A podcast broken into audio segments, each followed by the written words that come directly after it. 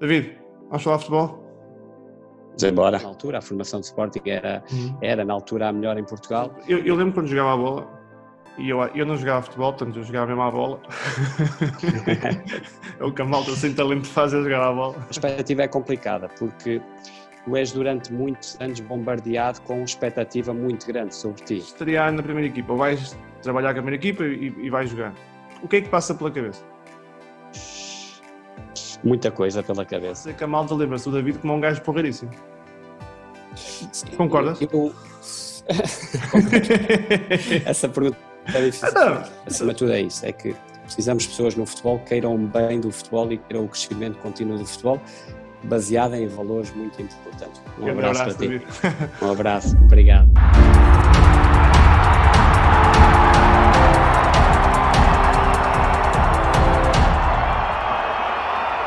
David, vamos falar de futebol? Vamos embora. Aí, malta, estamos aí de volta para mais um podcast Vamos falar de futebol. Um, isto é Vamos falar de futebol 10, portanto tenho o David que é 10, isto é tudo malta que joga muito à bola. Como é que é, David? Estás bem? Tudo bem, tudo bem. Tu estás na Roménia, Roménia agora? Sim, sim. David, tu, tu pá, eu, eu lembro-me de ti, eu acho que é o único jogo que tu fazes pelo Sporting, portanto eu comecei a ouvir David Caiado num jogo que tu fazes que é, que é pelo Sporting já há muitos anos, 2000 e, 2006, talvez. Certo, 2006. 2006. E na altura tu aparecias, falava-se, né? aparecias muito como um, mais um potencial craque da, da, academia. Um, e depois eu, eu vou-te ser muito honesto, eu, eu lembro que depois foste emprestado a Trofense e, e, não me lembro de mais ouvir falar de ti, óbvio, que lembro-me, eu fui acompanhando, mas não tanto com aquele impacto que, que surgiu ao início. Conta-nos um bocado como é que foi esta fase, já, já vamos à tua formação e mas o que é que te, que é que te aconteceu muito rapidamente desde, desde, desde o primeiro jogo do Sporting? Olha, eu creio que pode haver várias razões que podem levar ao desaparecimento, entre aspas. É? Claro, claro, claro. No entanto, depois de depois de estrear pela equipa principal do Sporting, ainda sou campeão nacional de Júniores e uhum. disputo o Europeu de Sub-19 com a seleção nacional. Fui emprestado ao Estoril uh, durante duas épocas. Uh, duas épocas em que tenho contrato com o Sporting e, e nesses, de, eh, ou seja, 20 meses que temos ali de competição, mais ou menos dos dois anos que eu fui emprestado, eh, cerca de 13 meses estou lesionado. Ou seja, uhum. é uma fase em que tu necessitas bastante uh, competição, precisas de minutos, precisas de, de, jogos para evoluir e essa fase acabou por estagnar-me ali um bocado naquilo que foi a minha evolução enquanto jogador. A perspectiva que o Sporting tinha em relação a mim era grande, a minha perspectiva que eu tinha uh, era muito grande também e acabou de certa forma ali um bocado por ficar bloqueada.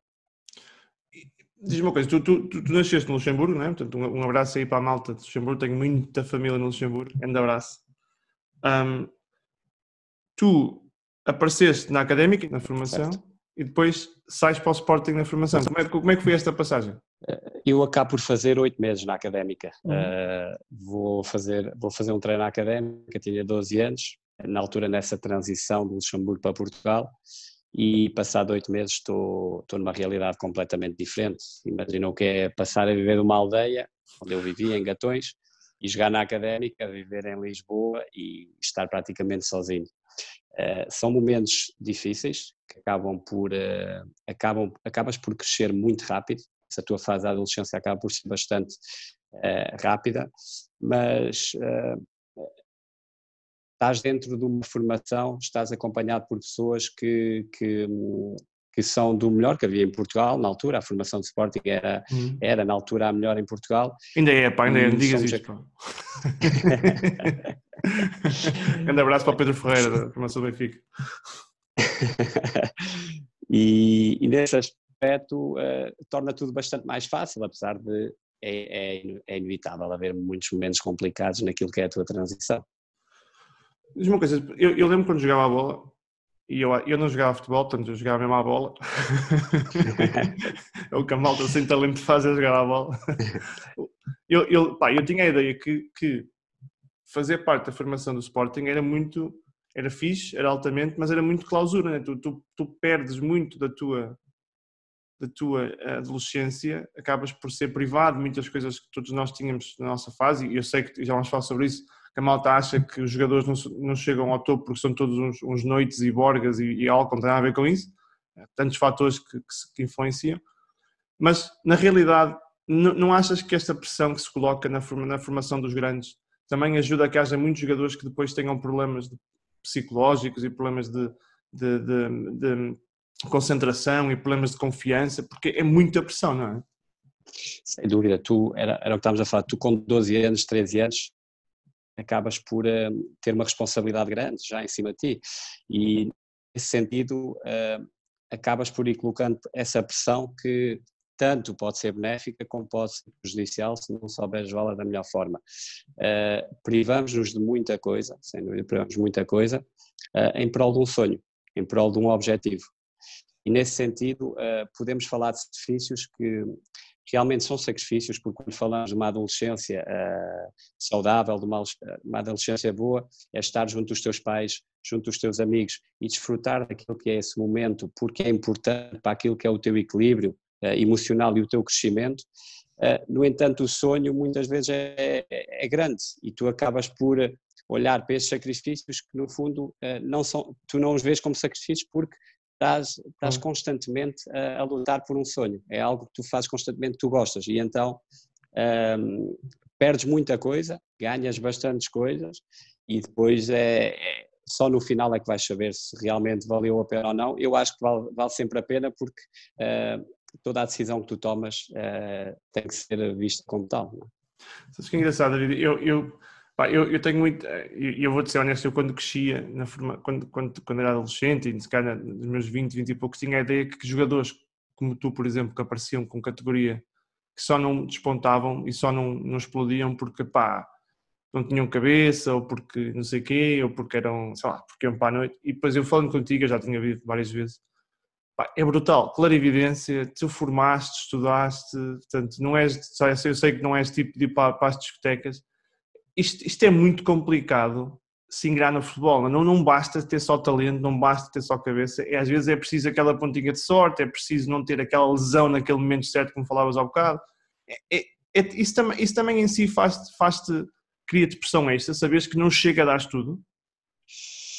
Sem dúvida. Uh, falaste, falaste num ponto importante que é uh, o jogador de futebol é sempre visto dessa forma, que gosta de sair à noite. É normal que nós, uh, na nossa adolescência, temos os nossos problemas, como, como todos tivemos. Todos, todos nós. Uh, eu, como todos nós temos, eu tive, eu tive bastantes mesmo na academia do Sporting, não saindo à noite e não, era uma pessoa que Uh, se calhar criava um ou outro problema em algum momento, tanto eu como se calhar a maioria dos, dos, dos atletas por lá passavam. Tínhamos este, esse equilíbrio que era perfeitamente normal, que era equilibrado também com as pessoas da parte dentro do clube.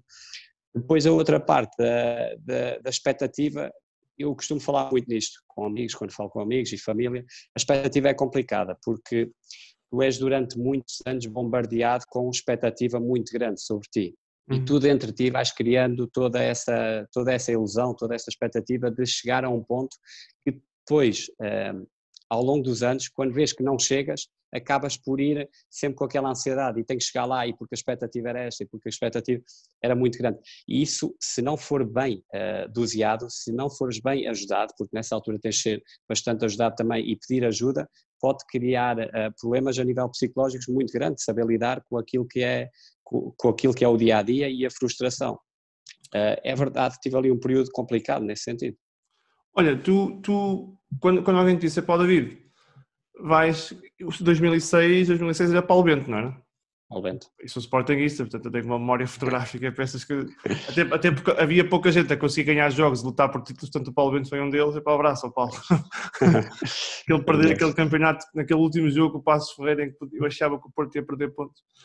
Anyway, tu, quando te dizer, pô, oh, oh, David, vais, vais estrear na primeira equipa, ou vais trabalhar com a primeira equipa e, e vais jogar, o que é que passa pela cabeça?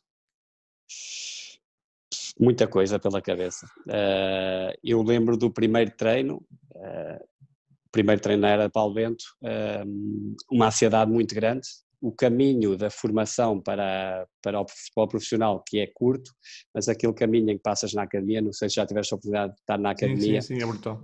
Tens o, tens o ginásio da, da, par, da parte de formação sim. e passas para o outro lado, da parte profissional. Esse caminho aí foi como um reviver de muitas emoções, daquilo que era tu chegares enquanto menino, com 12 anos, Alvalade, porque não cheguei à academia, Alvalade, e todos os dias para a escola a pé, uh, ter que apanhar o autocarro para ir uh, e treinar, treinar nos pelados da torre, que eram, que eram campos muito difíceis, ou seja, todos esses momentos complicados acabam por passar ali num filme grande, dentro da cabeça, até entraste pela porta de, do, do lado profissional é inegável que aqueles primeiros 10, 15 minutos de um treino é, são, tu estás a viver um sonho, tu não estás a treinar, tu estás praticamente a olhar à volta a dizer eu realmente consegui chegar aqui, é o realizado um sonho. Como diz o e Zeca, essa... o ritmo cardíaco está tão alto já estás cansado antes de começar a treinar, não é? É verdade, as pernas pesam-te e tu uh, acabas por viver ali um filme tão bonito dentro de ti e depois é, é normal teres de adaptar a essa situação para, para voltar ao treino, mas é, é um filme que passa dentro da tua cabeça muito grande tu tens um perfil, só, só uma parte, tu, tu és, portanto, tu és 87, eu sou 86, tens mais ou menos a minha geração, tu és mais ou menos geração Motinho, Miguel Veloso, certo. Nani, Nani. kind of, Nani apareceu em 2005, né? Yannick Jaló. Yannick Jaló, exatamente, o, o Saleiro.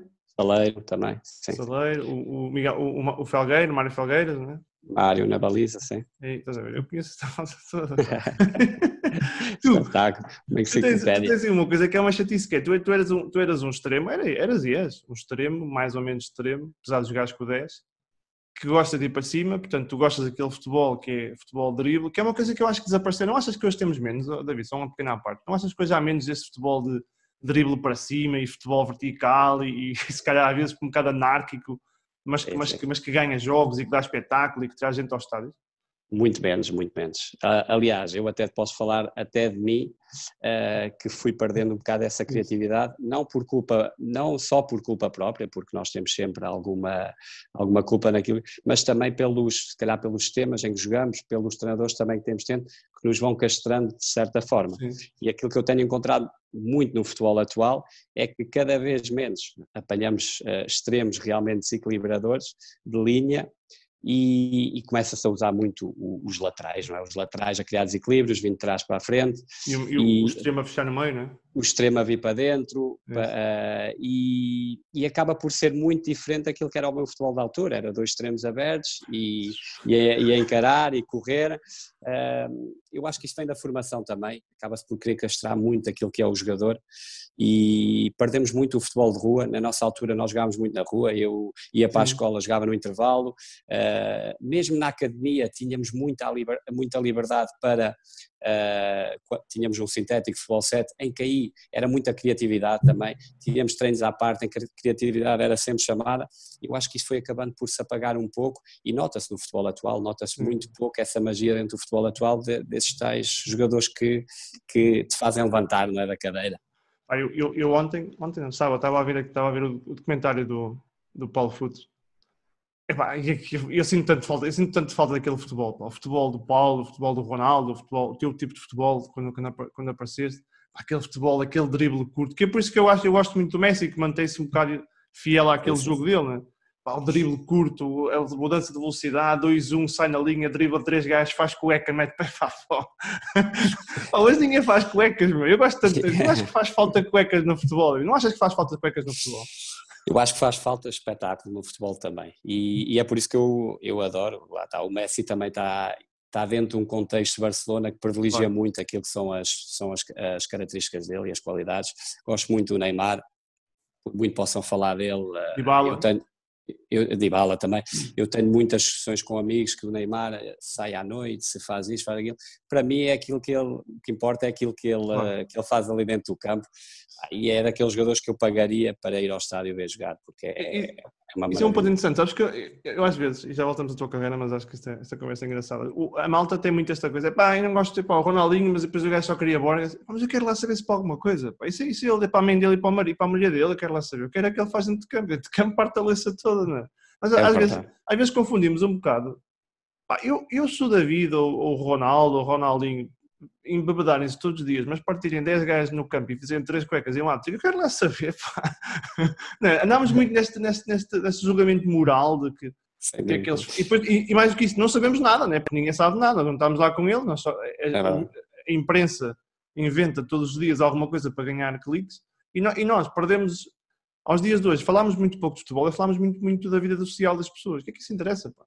Sim, sem dúvida. Eu acho que, eu acho que a sociedade está, está muito assim, está muito julgar, julgar, em vez de desfrutar daquilo que realmente é. Nós somos uns afortunados por, por termos vivido aquilo que foi era do, do Ronaldo, do fenómeno, por exemplo, do Ronaldinho, do Messi, do Cristiano Ronaldo agora, do Neymar, e a verdade é que o futuro do futebol pode levar a, um, a, a, jogadores um bocado distintos, de que não desfrutemos tanto, é verdade que o futebol vai evolucionando, mas essa parte pode ficar, pode ficar um bocado perdida. Mais tático, não é? Um futebol mais tático. Eu, eu, pá, eu, eu, eu, eu, eu, gosto muito de ver vídeos de futebol, portanto eu há uns dias vi aquele, deves lembrar, aquele gol do Ronaldo pelo, pelo Barcelona contra o Compostela que driblou para aí 12 gajos. Eu acho que ele só via 11, mas ele ainda foi driblar o árbitro.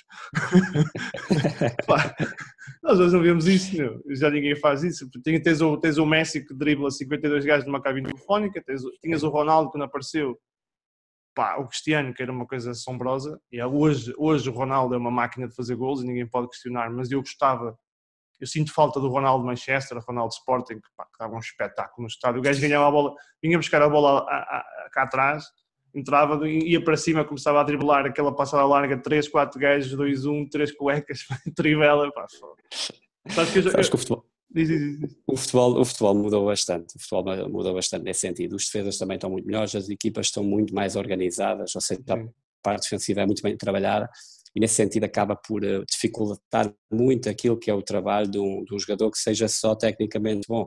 Tu não basta de ser só tecnicamente bom hoje em dia, tens de ter uh, características físicas também e coisas diferentes daquilo que é só a, a bola no pé e isso acabou. Eu cresci, eu cresci a ver o Ronaldo, aquilo que tu estavas a falar, o Cristiano Ronaldo, eu cresci a vê-lo, a treinar, a, a treinar ao lado dele e na equipa principal com 16 anos e dar vírgulas e, e fazer isto, fazer aquilo, e eles a dizerem para parar de fazer aquilo, e era, aquilo era o Cristiano Ronaldo. Sim. O Cristiano Ronaldo hoje em dia tem um mérito enorme e para mim é o melhor jogador do mundo claro. por, por tudo aquilo, por toda, uh, por toda a competência que ele tem e consegui-la manter durante claro. tantos anos. Isto para mim é o grande valor do Cristiano Ronaldo e do Messi também, que claro, é conseguir claro. manterem-se a um nível tão alto durante tantos anos. Aquela motivação e ambição sempre dentro deles, com todo o dinheiro do mundo, com todos, todos os títulos ganhos, e eles mesmo assim conseguem sair a um relevado e durante 90 minutos ter a ambição para crescer todos os dias.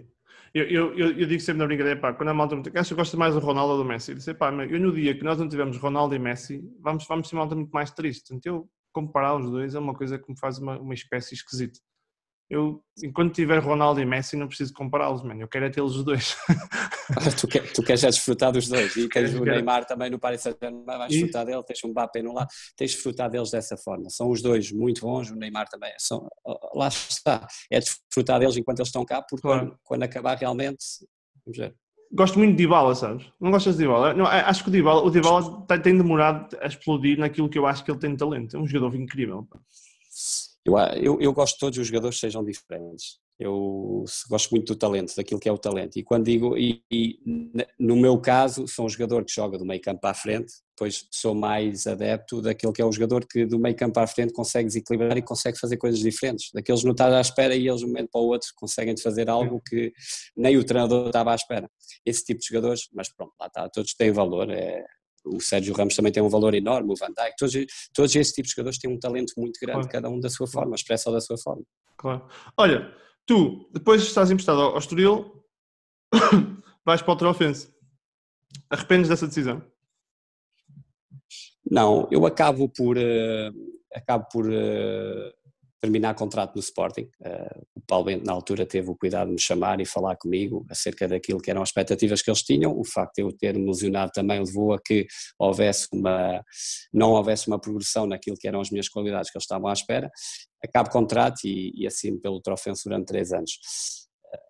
Foi uma experiência agridoce, uh, porquê? Porque acabo por jogar numa primeira liga, fazer bastantes jogos, Sim. acabamos por descer divisão na última jornada que foi uma pena porque tratava-se de um clube uh, muito competente, muito profissional, que, que não faltava em nada aos jogadores. Apanhámos um, um grupo bastante bom, em que realmente foi pena termos sido divisão nesse ano.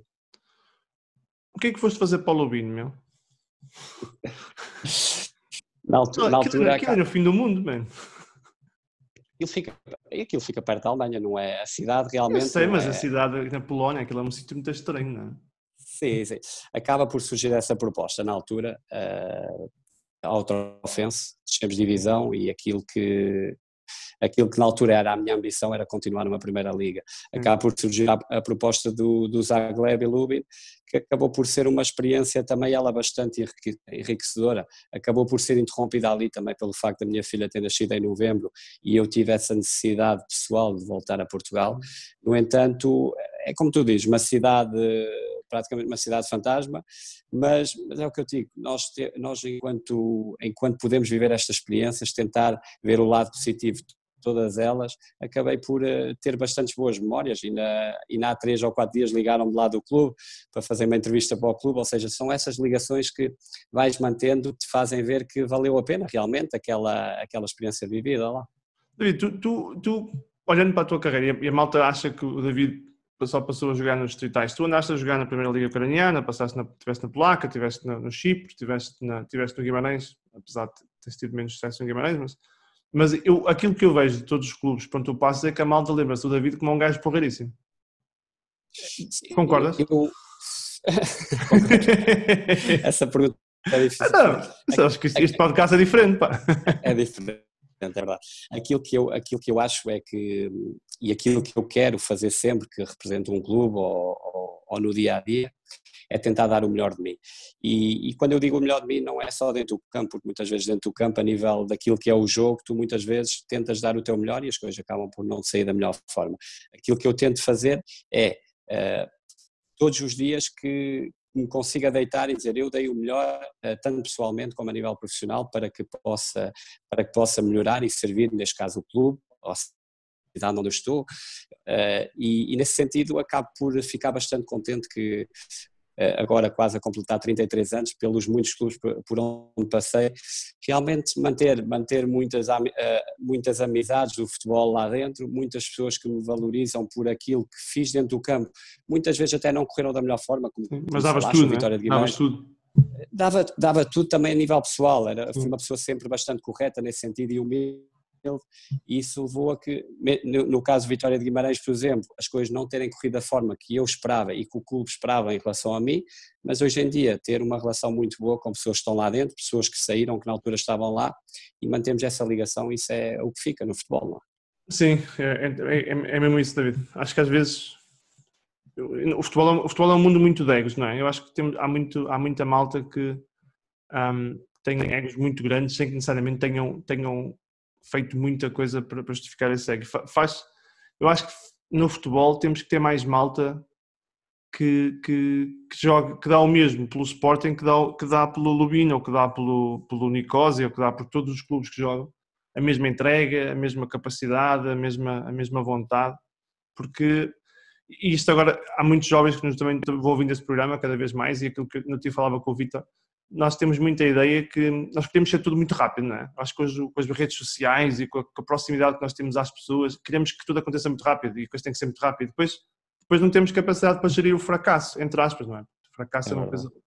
A coisa não corre bem em dois dias e começamos logo a desmotivar e já não queremos fazer. E já... Portanto, experiências como a tua são interessantes, não é? Porque tu nunca desististe. Tu, apesar de não teres chegado, não teres ficado no Sporting, tens uma carreira que é, pá, que é super interessante. Não, pá, Quer dizer, não, não, não, somos todos, não somos todos o Ronaldo, mas não quer dizer que os outros sejam piores em termos de carreira. É? Eu, eu, eu ainda me faltam alguns anos, eu quero, eu quero ainda jogar alguns anos porque ainda me sinto motivado para fazê-lo. No entanto, olho para trás e vejo, olho para a academia, por exemplo, e toda aquela geração que passou por mim, e eu faço parte de uma pequena porcentagem que conseguiu se manter a um nível profissional durante muitos anos. Isso é algo que eu tenho que me orgulhar, eh, é algo que me tem que deixar satisfeito e aquilo que estavas a falar é, é, realmente é verdade. Hoje em dia é tudo, é tudo muito rápido, tudo vai tão rápido, mas tudo acaba tão rápido que o jogador e a pessoa acaba por eh, muitas vezes criar eh, alguma frustração. Aquilo que eu para aquilo que eu olho para trás, é, eu cheguei com 12 anos ao Sporting e foi tudo um processo muito lento, de aprendizagem constante, uh, e aqui é praticamente a mesma coisa, é diariamente tudo olharmos como uma forma de crescimento, uh, constante. Tudo, é, tudo são etapas, todas elas são muito importantes, não é só a altura, nas alturas que temos mais sucesso, porque essas muitas vezes dizem que são as mais perigosas, é quando nos acomodamos mais, por isso eu tenho a grande felicidade ao longo da minha carreira ter passado por momentos uh, complicados. Quando digo complicados, falo a nível profissional, não falo a nível de, claro, de claro. situações complicadas. E esses momentos complicados foi os que me ajudaram a perceber que essa, quando essa fase chega é uma fase de reinventarmos, de crescimento, uma oportunidade nova para voltarmos a, a fazer as coisas. E, e tem tido essa felicidade a acontecer. Tem sido isso. É como uma planta, é regar, regar a planta diariamente e ela vai crescendo. Ela não cresce de um dia para o outro. Se regares muito, ela morre. Então é ir regando, dando todos os dias um bocado de água que, que a faça crescer. Quando a malta me fala de jardinagem, eu fico muito confuso. Pá. Quando fala do. Quando jardinagem, fala... eu fico muito confuso. Olha, tu, tu dizes uma coisa que eu acho engraçada, que é porque tu, tu fazias parte de uma geração de malta que um gajo conhece, né? o, o Motinho e por aí fora.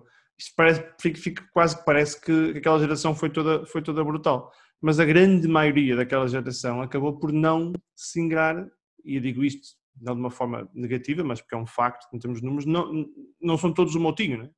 não são claro. todos o, não são todos o, o Carriço na geração, os anos mais tarde, são todos há muita gente. Eu não tinha falava com o Rui Fonte, que também foi da formação de Sporting, falávamos do, do Diogo Rosado. Pá, um craque, pá, Diogo Rosado, número 10. E jogava tanta bola. Jogou comigo aqui, na Roménia. Também, também, passou muito ao lado, não é? Também era um jogador para mim, para mim, era, do ponto de vista de 10, havia muito poucos 10 da qualidade dele a jogar na formação.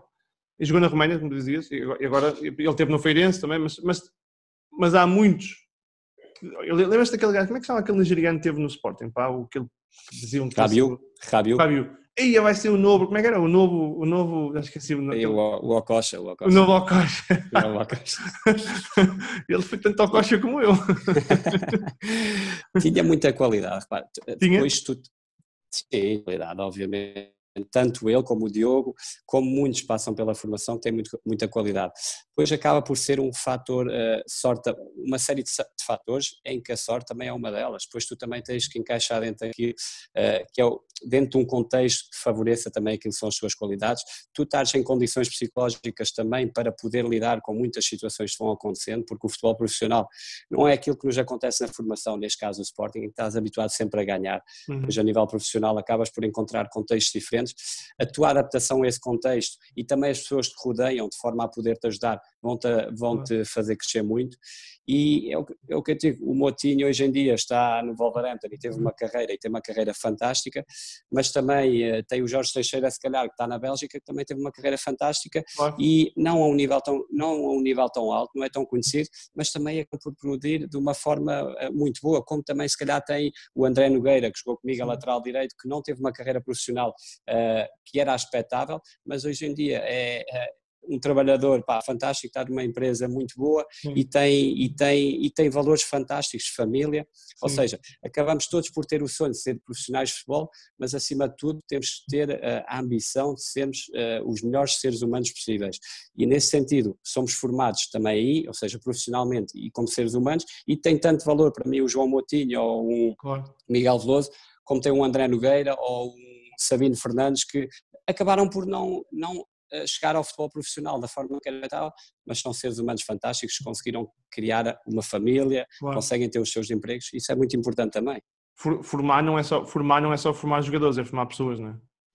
Sem dúvida. No, no, Sporting, na altura, era, era, aquilo, que, era aquilo que nos diziam e, e, era o principal, até chegar a uma certa idade, até os 16, 17 anos, aquilo que nos uh, realmente ensinavam são aqueles valores que nós vamos para a vida e, e por isso eu tenho muito a agradecer ao Sporting, não só pelo facto de me ter formado como, como jogador de futebol, como profissional, mas como ser humano eu, eu aprendi ali coisas que uh, realmente hoje em dia vejo atitudes minhas e digo, isto vem dali, isto vem dali, vem dos teus pais, vem dali, vem daquela formação boa enquanto ser humano e enquanto jogador de futebol. Aurélio Pereira. Como um pai para mim. É? Como um pai, sim, mantenho, mantenho uma relação boa com ele, estamos em contacto, não digo permanente, mas sempre. Quase, quase todos dizem que... isso, pá. o Aurélio Pereira deve falar, deve falar tipo ao telefone 24 horas por dia, pá. o homem deve ser uma coisa incrível como eu disse, não é permanente, mas é daquelas pessoas que eu ligo e se não me atendo o telefone, passado 10, 20 minutos está-me a ligar. E são essas coisas que vão acabando por ficar no futebol, tu vais vendo, alguma coisa deves ter feito bem para, para que isso aconteça. E então é esse o caminho que, que eu quero mais ou menos levar, mas é uma pessoa fantástica. Fazem falta mais Aurélios Pretas no futebol?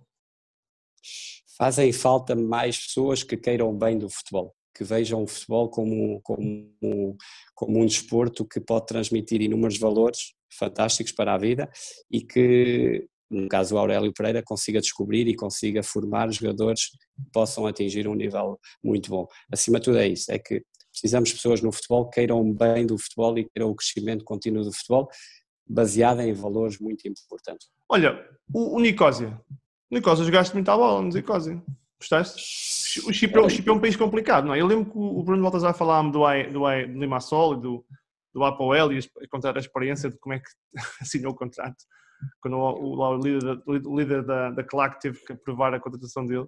Chipre é um país complicado, não é?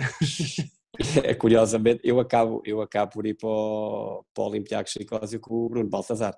Ah, foi? Ele, sim, sim, sim. Ele, na altura, como tinha no Chipre, ajudou ali um bocado à minha ida para lá e nas, na primeira semana no Chipre estive lá, estive lá com o Bruno Baltazar e mantenho uma amizade muito boa com ele.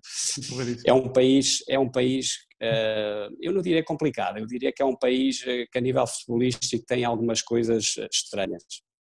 Uh, pelo menos na minha altura. Agora, agora é um país fantástico, é um país que tem sol o ano todo, comida. Comida boa, comida mediterrânea boa, uh, uma qualidade de vida fantástica. Eu lembro-me de chinelos, dia 20 de dezembro, lembro-me de chinelos para o treino e calção. agora, a nível futebolístico, é verdade, tem algumas equipas com bastante qualidade, tem jogadores individualmente com bastante qualidade, mas é um país que para um jogador da minha altura com 23 anos acaba por uh, não, não ter a visibilidade que tu desejas para essa altura. Claro. E, mas guardo bastantes boas memórias daquele país, do clube também e, experiências que eu vivi lá que foram muito enriquecedoras também. O momento mais estranho que passaste no clube? Momento mais estranho que passei no clube uh, Passei alguns, nós passámos por algumas dificuldades nesse ano que, a nível financeiro, que levaram a que houvesse algumas situações estranhas no clube. Uh, não, não, não posso não posso contar todas, ou seja, não claro, posso, claro. ou seja, não posso contar todas, no entanto, uh, o Chipre é conhecido por, uh, por um país que, agora menos, agora menos porque há bastante mais controle, em que há bastante venda de jogos e, e essa corrupção no futebol que acaba por, uh, acabava na altura por, por estragar um bocado aquilo que era a imagem do país. Uhum. E nesse ano vivi, não pessoalmente, mas vivia muitas situações lá que me deixaram de acreditar um bocado naquilo que era a verdade esportiva. Assim, depois vais para o. Berói? Berói? Sim. Como é que. Também jogaste, também jogaste muitos jogos. Mas é, um, mas é outro campeonato esquisito, não é? Bulgária. Eu, eu, eu Bulgária só me lembro do Sofia, não é? Só consigo. Sofia. Sim, sim. Olha, acabei é, é, por. Gostaste lá estar? Acabei por, acabou por ser uma, uma mudança bastante boa, que eu no início eu via com, com bastante medo, uh, apesar que o facto do Iliev ser o treinador na altura do Berói uhum. ajudou bastante, o Iliev falava português, acabaram por me contratar ao Olympiacos Nicosia, por comprar-me, e, e, não te vou esconder que o primeiro impacto foi bastante assustador, tanto a cidade como, como o clube foi um bocado assustador, o clube tinha boas condições, no entanto, cheguei ali numa fase de inverno, imagina, chegar, por, chegar do Chipre e apanhas ali uma situação completamente diferente. O país é então acabou por me assustar, um país completamente diferente, acabou por me assustar um bocado. É verdade, depois, a nível desportivo, eh, as coisas acabaram por correr uh, muito bem, uh, muito pela ajuda também do, do treinador, que sempre esteve do meu lado e sempre me ajudou bastante. E, e é das tais mudanças que eu tive, foi aí que eu também comecei a olhar para as mudanças como uh, uma decisão que tu tomas, muitas vezes não vais, ou seja, nunca vais saber se a decisão foi boa ou se foi má. Uh, só vais saber passado um tempo. E aquilo que eu via com uma forma, se calhar, um bocado mais escura, depois acabou por tornar-se uma coisa muito positiva. É. Melhor momento que guardas da Bulgária?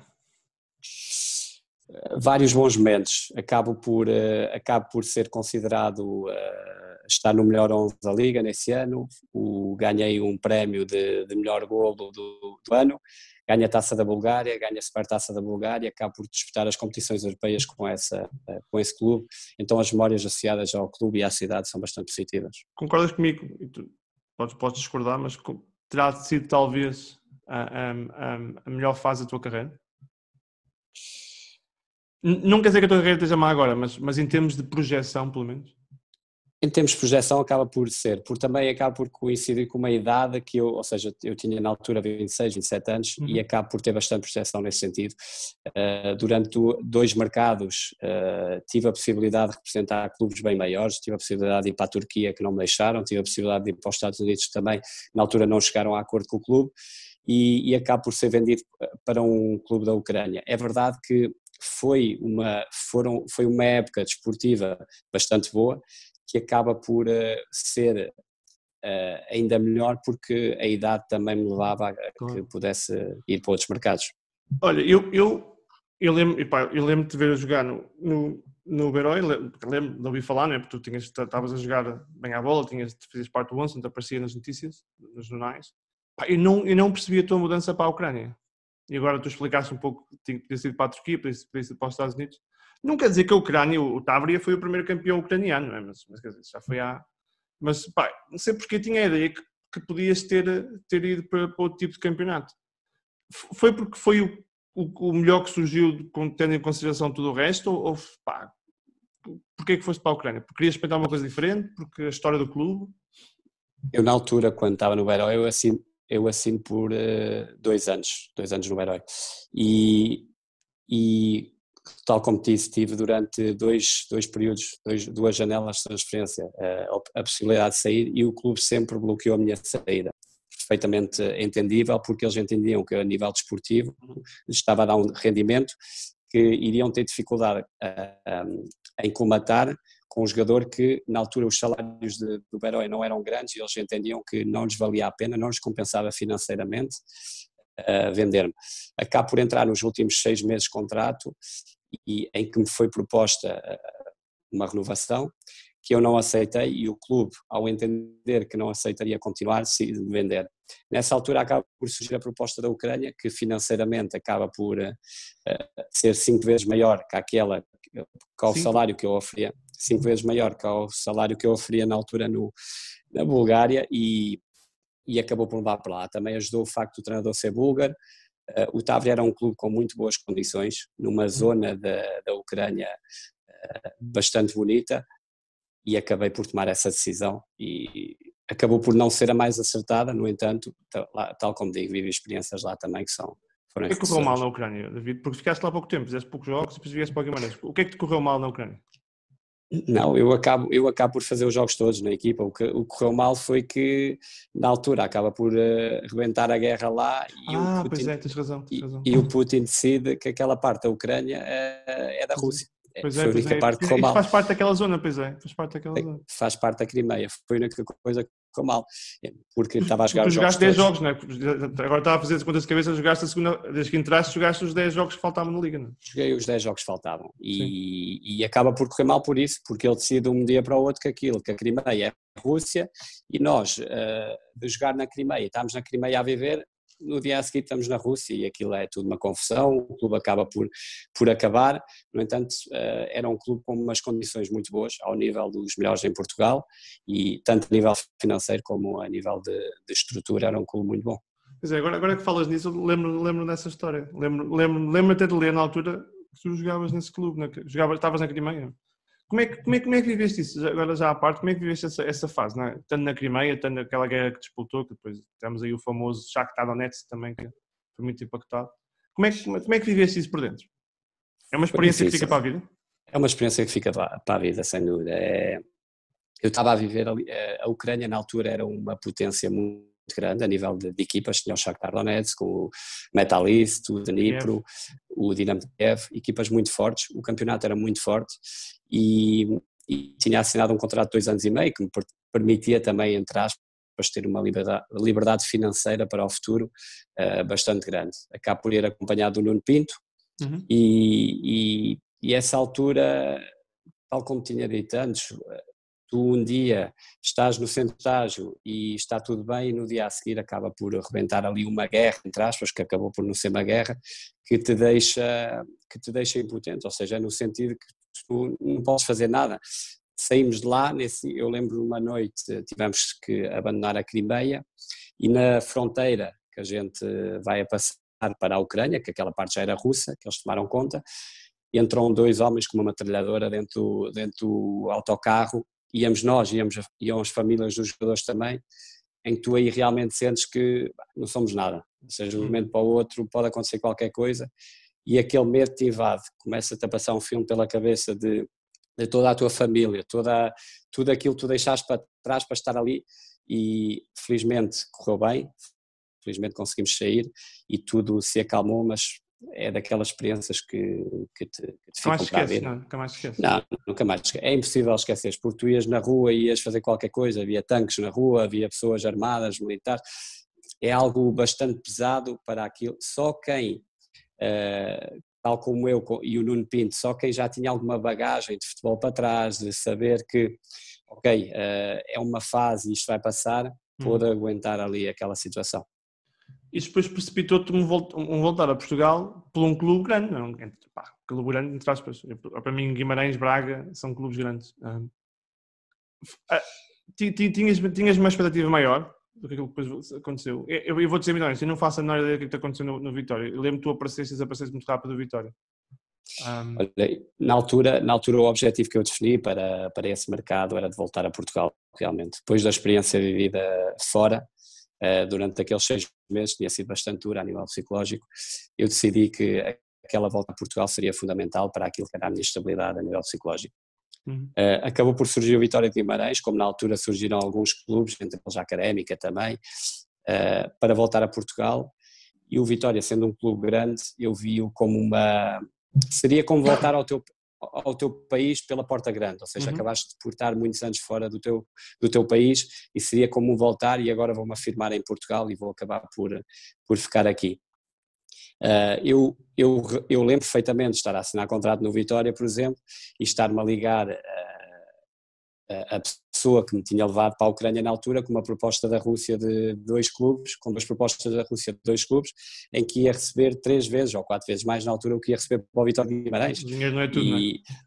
O dinheiro não é tudo, na altura não via, ou seja, não, não via dessa forma e tremia um bocado, sem dúvida, eu estava com o meu empresário ao lado e ele mandou-nos a proposta para o mail e na altura estava dentro do gabinete com, com, o presidente do Vitória, com o diretor desportivo, e eles foram tirar as fotocópias do meu contrato e o meu empresário a mostrar o outro contrato e a perguntar o que é que fazer. Era o telefone dele a tocar, era o meu a tocar e nós rejeitávamos e eu, eu virei para ele e disse, estamos aqui, uh, quero ficar aqui e por respeito também às pessoas não podemos estar a, não podemos estar a voltar atrás e é por assinar contrato com o Vitória Guimarães. Se tivesse que descrever a experiência no Vitória de Guimarães em duas ou três palavras, como é que descreverias? Descreveria como uh, cheguei com uma expectativa muito grande, tanto minha como da parte do Rui Vitória, uh, muito grande, em que, em que depois o facto de não estar a corresponder a ela levou-me a criar-se uma ansiedade muito grande dentro de mim, levou-me a, a, lidar muito mal com aquilo que era a pressão o clube tem, que é uma pressão boa enorme, para o jogador. É uma, é uma, pressão, mas é, é uma pressão boa, porque hoje em dia vejo-a como boa, se, se meterem no Vitória de Guimarães hoje em dia, eu sei que consigo lidar perfeitamente com essa situação, na altura, vindo de um momento psicológico difícil da Ucrânia, eh, com uma expectativa grande para Portugal, onde tens bastantes amigos, tens a família aí que está, também está à espera da tua volta passado muitos anos, e depois acabas por desiludir um bocado aquilo que são as expectativas das pessoas, criou dentro de mim um monstro que me permite, não permitiu uh, demonstrar a minha qualidade dentro do campo, não só a nível de jogo, como a nível de treino também, e, e, essa desilusão que fica. Sentes, sentes, que chegaste ao Vitória, sentes que chegaste ao Vitória na altura errada da carreira? Sinto que não, não, eu acho que cheguei na altura certa, porque tinha tido a experiência que, do estrangeiro que era muito boa, eh, essa bagagem muito boa, sinto que não lidei da melhor forma com aquilo que era a expectativa e depois a desilusão. E depois vais para a Ucrânia outra vez.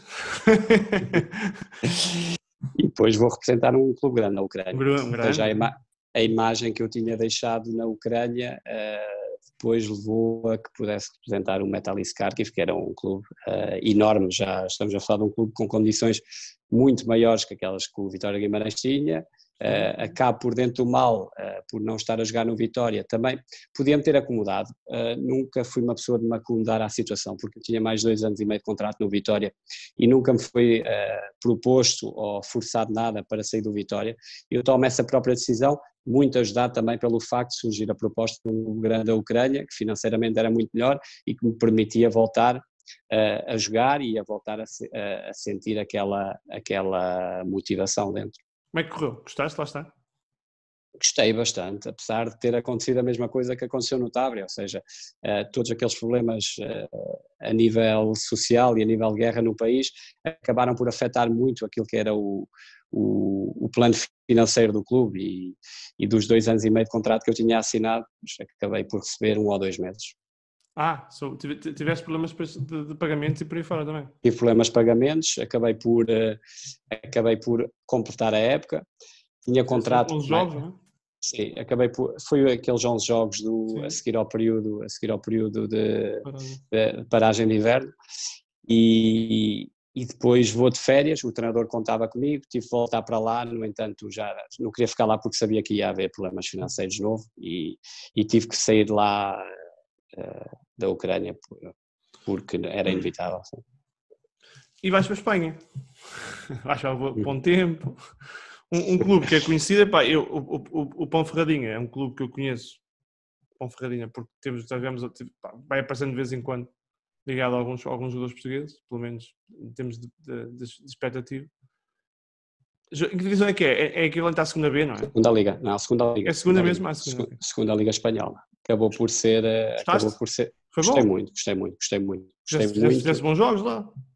Sim, gostei muito e foi, foi um futebol bastante positivo, uma mentalidade de futebol fantástica, um país, eh, foi o país com maior qualidade de vida que eu, que eu, que eu vivi até hoje e foi tudo muito positivo. Uh, gostei muito da experiência e, pronto, acaba por ser um bocado, depois é, acaba por ser um bocado má porque acabamos por descer a divisão, Sim.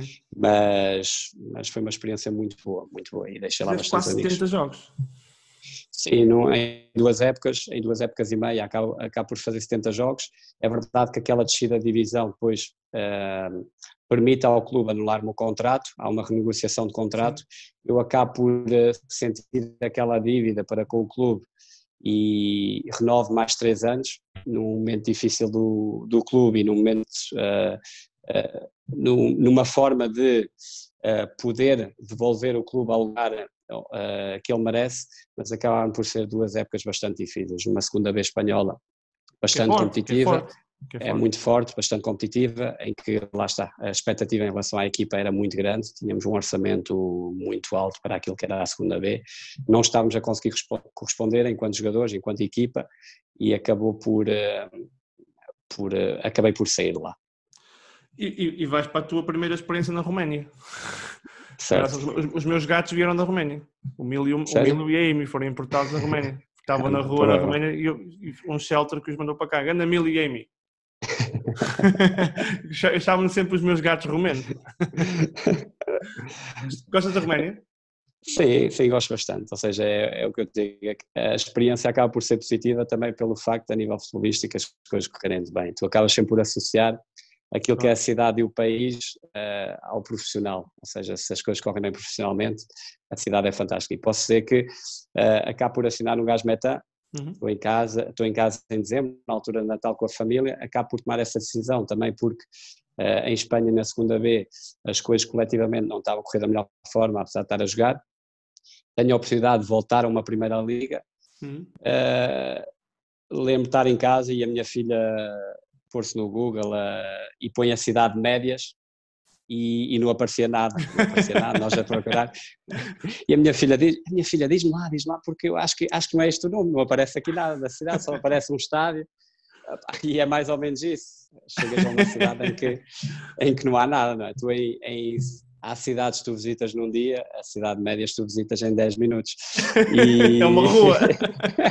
é uma rua com dois ou três restaurantes, tem um estádio, Agora acabou por ser uma experiência fantástica. Acabei, acabo por ir para lá com, com a minha mulher, que é, que é de Ponferrada também, e, e nós sentimos muitas saudades da cidade. Acabamos por sair lá há, há oito meses, sentimos umas saudades enormes de uma cidade que tu passas por lá e, e não vês nada. Não, realmente não há nada. Mas, mas é familiar, não é? É familiar.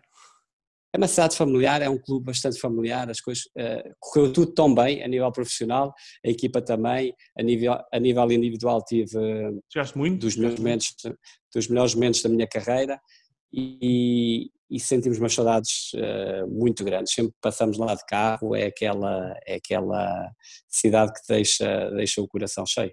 Olha, o, para mim, para mim Roménia, Roménia é Popesco, é Agi e, e, e, é, e é Lázaro Boloni, ganda Lázaro Boloni, és o maior.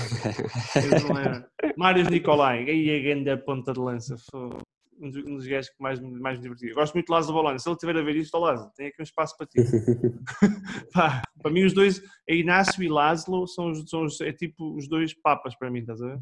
São, são os únicos dois títulos que eu vi o Sporting ganhar, portanto, Lázaro e Inácio podem cá vir. É Mas que, como é que é os romenos a, a, a, celebrar? Como é que é o romeno, como é que é o romeno no futebol? Como é que é o futebol na Roménia? O, o, futebol na Roménia tem, tem bastante qualidade, é competitivo, uh, é muito nivelado, é muito nivelado, ou seja, todas as equipas são bastante parecidas.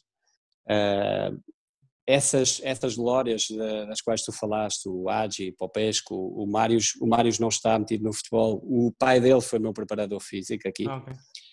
E o Agi tem uma academia, tem um clube, uhum. tem um clube que é o Vitor Hugo, que tem bastante sucesso. O Popesco é presidente desse clube e, e as pessoas que realmente que fizeram parte daquela, daquela, daquela era, aquela geração uh, fantástica que a Roménia teve, eh, muitos deles estão dentro do futebol. Alguns não estão por opção, outros, os que estão dentro do futebol, eh, acrescentam bastante valor àquilo que é, que é o campeonato. É um país também uh, bastante, com bastante potencial, tem, tem, é bastante bonito. As pessoas são um bocado frias, como as pessoas do leste, normal, Sim. as pessoas do leste, mas são pessoas bastante acolhedoras e sempre, e quando sentem que tu as respeitas, te adaptas à cultura deles, são pessoas que facilitam muito a vida. Mas é, é um adepto apaixonado? É, pouca gente vai ao futebol. Neste caso, no nosso, no nosso clube vai muita gente. No Herman Estado temos sempre um estádio com 4.500 pessoas que vai muito ao futebol, gostam de futebol. No entanto, a assistência média da liga é bastante baixa, porque temos Baixa. aqui clubes também, temos aqui clubes também que estão muito partidos. O Dinamo Bucareste é um clube que tem muitos adeptos, mas está bastante partido pelo facto do clube viver eh, numa crise enorme há, há, muitos anos. O Steaua de Bucareste agora já não é o Steaua de Bucareste e o verdadeiro Steaua é o que está na quarta divisão e Sim. tem muitos adeptos. O Steaua que está na primeira liga tem muito poucos adeptos. É um bocado como o Belenenses, não é? É, o Rápido sim, um bocado, é maior. O seu Bucareste é muito maior que o. Sim, mas, mas, mas tem o mesmo problema que tem o Belenenses, não é? Também teve que é, separar, não sei o quê. Sim, agora o Rápido Bucareste, Universidade de Clubes, Petrolul, são clubes com muitos adeptos que acabam por estar afastados daquilo que é a Primeira Liga e retiram um bocado daquilo que são os espectadores, mas é um, é um futebol bastante positivo. Olha, e este clube que foste agora que tem nome alemão? Isto é uma cidade. Parece é alemão, pai. Eu, pensava, eu, eu, quando, li, quando, vi, quando li o clube, pensei que tinha sido para a Alemanha. é uma cidade que era habitada por, eh, por, eh, por alemães, ok? Tem muitos alemães. Mesmo o centro da cidade, se, se puseres no Google Civil, mesmo o centro da cidade parece uma cidade uh, qualquer alemã. E, e o, clube, o clube é um clube bastante recente, tem, tem cerca de 5 anos, e está a crescer. É um clube em crescimento, tem, tentado, de certa forma, um, investir cada vez mais no futebol para uh, promover também aquilo que é a cidade. O presidente da Roménia, o Ioannis, é, é de Sibiu, então tem havido também essa ajuda da, da parte dele, de forma a poder ter o clube da cidade dele sempre num patamar alto. Uh, tem sido um caminho, tem sido um caminho com algumas, com algumas dificuldades, com algumas filhas, mas acredito que o clube possa seguir um, um caminho positivo no futuro. Olha, tu, tu preparaste para depois. A malta acha que o futebol tem, toda, tem todos a quarta classe e não sabem de falar. Tu és formado, tens, estás a fazer pós-graduações. Percebeste cedo que, que o futebol é curto e que se não fosse o Ronaldo, que ainda mais curto é? Sim, sem dúvida. Comecei, ou seja, eu acho que é inevitável. Nós temos de ter quantidade de informação que há hoje em dia e e depois tu também vais vendo, vais tendo a sorte de ver muitos jogadores que acabam por deixar o futebol e ir falando com eles, trocando algumas palavras com eles, vais percebendo aquilo que é a dificuldade depois do futebol entrar naquilo que é o mercado de trabalho, porque se formos a pensar, eu desde os meus seis anos praticamente só jogo futebol, só é isto que eu sei. Claro. Só jogo futebol, é isto que eu sei. Não quer dizer que não saiba outras coisas, mas uh, é isto que eu faço. E então, dentro daquilo que é a minha área, ou seja, o objetivo que eu tenho é que depois do futebol possa seguir a fazer aquilo que eu gosto, ou seja, uhum. possa sentir aquela, aquele prazer de ir trabalhar e não sentir que vais trabalhar, que vais, uh, que vais fazer aquilo que tu gostas. E, e, foi, foi a pensar nisso que também estou a tirar a pós-graduação em gestão desportiva. É uma área que, que, que eu gosto bastante, que tem, que tem muito que aprender, porque só o simples facto de jogarmos futebol não nos dá, não nos dá o conhecimento para poder gerir, uh, gerir um clube, ou estar à frente de um clube, ou, ou ser diretor de um clube. Todas estas ferramentas que realmente temos, que vamos adquirindo enquanto futebolistas, uh, podemos usá-las sempre e quando possamos também tenhamos a outra informação e a outra, a outra parte que é a parte da gestão. E é nesse sentido que estou, que estou a tirar a pós-graduação e é um caminho também, tal como o futebol, tal como a vida, largo, que vou todos os dias regando um bocadinho, todos os dias melhorando um bocadinho. Para quando chegar realmente... outra vez. é, mas é mais ou menos isso, é ir regando todos os dias um bocado e ir crescendo todos os dias um bocado, no sentido de que quando deixar daqui a, espero, daqui a muitos anos, uh, o futebol, estar uh, preparado para poder uh, fazer outra coisa dentro do futebol. Olha, o, o, o registro do meu programa não é muito falar sobre, sobre histórias de rir, porque aqui é muito mais para falar sobre quem é que é o, o homem por trás do futebolista. Mas, mas há, eu quando contei a uma malta aqui a falar contigo, houve dois ou três que diziam para até perguntar ao David para explicar lá aquela história do maxilar partido. Portanto, vai ter que ser, David, vai ter que ser. Essa história tem que começar na assinatura do contrato, ok? Quando eu assino contrato com, quando eu assino contrato com o clube, é um contrato por objetivos, bastante usado na Polónia, bastante usado no, na Alemanha também, e, cada vez mais é usado.